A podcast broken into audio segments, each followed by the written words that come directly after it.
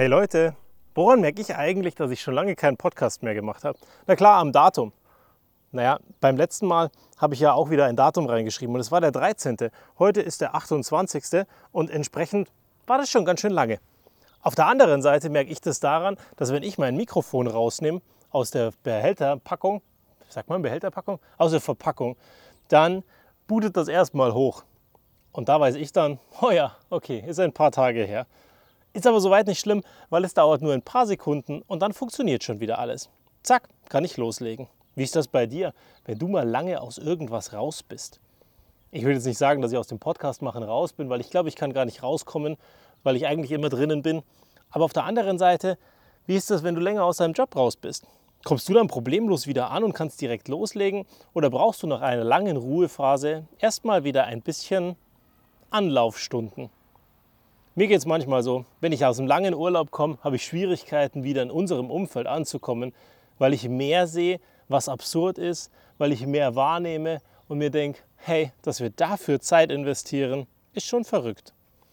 Aber nach einigen Tagen geht das dann und wenn die Konzentration da ist auf die Dinge, dass wir wirklich was voranbringen, ist es gar nicht mehr so schlimm und es funktioniert auch alles. Und dann hatte ich mir heute überlegt, habe ich überhaupt irgendwas zu sagen? Weil ich habe euch immer mal versprochen, wenn ich nichts zu sagen habe, halte ich einfach mal die Klappe.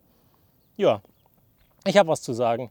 Und auf der anderen Seite möchte ich auch mal kurz erklären, warum es jetzt so lange ruhig war. Die letzten Tage und Wochen hatten wir auf der einen Seite immer wieder ein Kind zu Hause oder zwei Kinder zu Hause, die einfach nicht fit waren. Mit dem Ergebnis, dass wenn eines der Kinder am Ende im Bollerwagen sitzt, so eine Podcastaufnahme wahnsinnig schwer ist, wenn ihr nicht unbedingt einen Sidekick haben wollt, der sehr komisch mit dazu moderiert.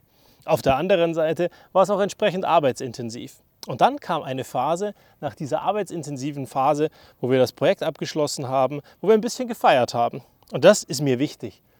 Es ist mir super wichtig, dass wir alle lernen, besser zu feiern, wenn wir fertig sind. Weil kaum haben wir das eine Ding endlich geschafft, wenden wir uns dem nächsten zu und machen Vollgas weiter. Das Ergebnis ist, dass wir uns irgendwann kaputt machen, auspowern, ausgebrannt sind und fix und fertig in einer Ecke liegen. Und wenn wir ein bisschen mehr feiern würden und wenn wir uns ein bisschen mehr zeigen würden, dass das, was wir gemacht haben, großartig war, dann hätten wir vielleicht auch einfach präsenter, dass wir eigentlich die ganze Zeit tolle Sachen machen. So ein Schreiner hat ja einen entscheidenden Vorteil. Der sieht am Ende sein Werkstück, der sieht ein Ergebnis. Oder der Gartenbauer. Irgendjemand, der was mit seinen Händen arbeitet und am Ende kommt etwas raus dabei. Und bei uns, die irgendwo an einem Schreibtisch arbeiten, Sachen abarbeiten, wegmachen, da sieht man halt wenig Ergebnis. Und wenn man sich das dann nicht vor Augen führt, was man permanent bewegt, dann wird es wahnsinnig schwer, motiviert zu bleiben und nicht irgendwann ausgebrannt zu sein. Und das bringt mich zu meinem ersten Thema. Weißt du überhaupt, was deine Tätigkeit ist, was dein Umfeld ist und wo du aktiv sein musst und darfst und sollst? Oder ist das gar nicht so wirklich klar? Ist das nicht niedergeschrieben? Du rennst von einem Thema zum anderen und machst dich über die Zeit kaputt, weil du den Job machst von fünf anderen Leuten. Die fünf anderen Leute haben natürlich ein entspanntes Leben, weil du machst ja deren Job. Und vielleicht fällt es auch gar nicht auf, dass sie so wenig bis gar nichts machen. Das Ergebnis ist, dass du irgendwann kaputt gehst. Und genau das ist das, was mich in den letzten Tagen immer wieder mal alarmiert.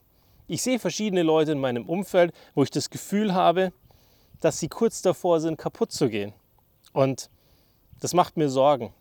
Weil muss es denn wirklich sein, dass wir am Ende so viel Gas geben in unserem Job, dass wir uns kaputt machen? Ist es nicht unsere Aufgabe am Ende, auch perspektivisch in zwei, drei, fünf Jahren, je nachdem, wie lange du in diesem Job sein möchtest, leistungs- und arbeitsfähig zu sein?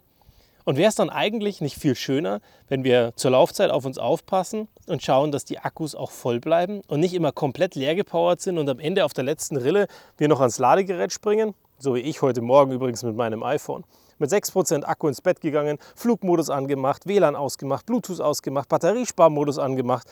Und das Ergebnis war, dass ich heute Morgen noch 2% hatte und mit 1% das Gerät zum Laden legen konnte. Ich freue mich darüber, weil vor ein paar Wochen hätte das noch nicht geklappt. Das heißt, die Beta wird besser und das, was wir mit iOS 17 alle erleben werden, ist eine gute Geschichte. Aber zurück zum eigentlichen Thema. Also glaubst du wirklich, wenn du dich komplett auspowerst, wenn du ausgebrannt bist und fix und fertig, dass am Ende die Leute das toll finden, dass die das mögen und dass die das genießen werden? Oder ist es vielleicht eher so, dass sie sagen, hey, wäre cool, wenn er immer noch da wäre? Und das hat mich die Tage auch irgendwie ein bisschen eingeholt am Ende. Weil ich gemerkt habe, jetzt ist diese Projektphase durch, diese super Anspannungssituation ist weg, wir feiern und auf einmal die nächsten paar Tage war ich ganz schön platt. Mein System hat wohl mitbekommen, dass jetzt Pause okay wäre. Auf der anderen Seite dachte ich mir, hey, ich habe noch ein paar Wochen, bis der Urlaub losgeht. Und dann gibt es Pause. Aber ich habe inzwischen eins gelernt. Es ist keine gute Idee und es ist kein gutes Tempo, wenn ich mich so auspower, dass ich am Ende, wenn ich Urlaub habe, dann wieder arbeitgeberfreundlich krank werde. Das schaffe ich inzwischen ganz gut. Meistens, wenn ich in den Urlaub gehe, werde ich nicht krank. Immer noch eine Tendenz hat so der Weihnachtsurlaub, also zwischendrin oder kurz vor Weihnachten. Weil dort ist es meistens so, dass alle das Gefühl haben, dass kein neues Jahr mehr kommt. Bis jetzt habe ich immer was anderes erlebt. Danach kam noch mal ein Jahr. Wir konnten danach auch weitermachen.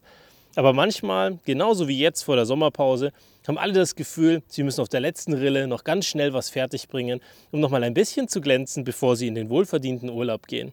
Mach doch nicht überall mit, sondern passe ein bisschen auf dich auf und lade deine Akkus rechtzeitig auf, bevor du kaputt gehst. Bis zum nächsten Mal.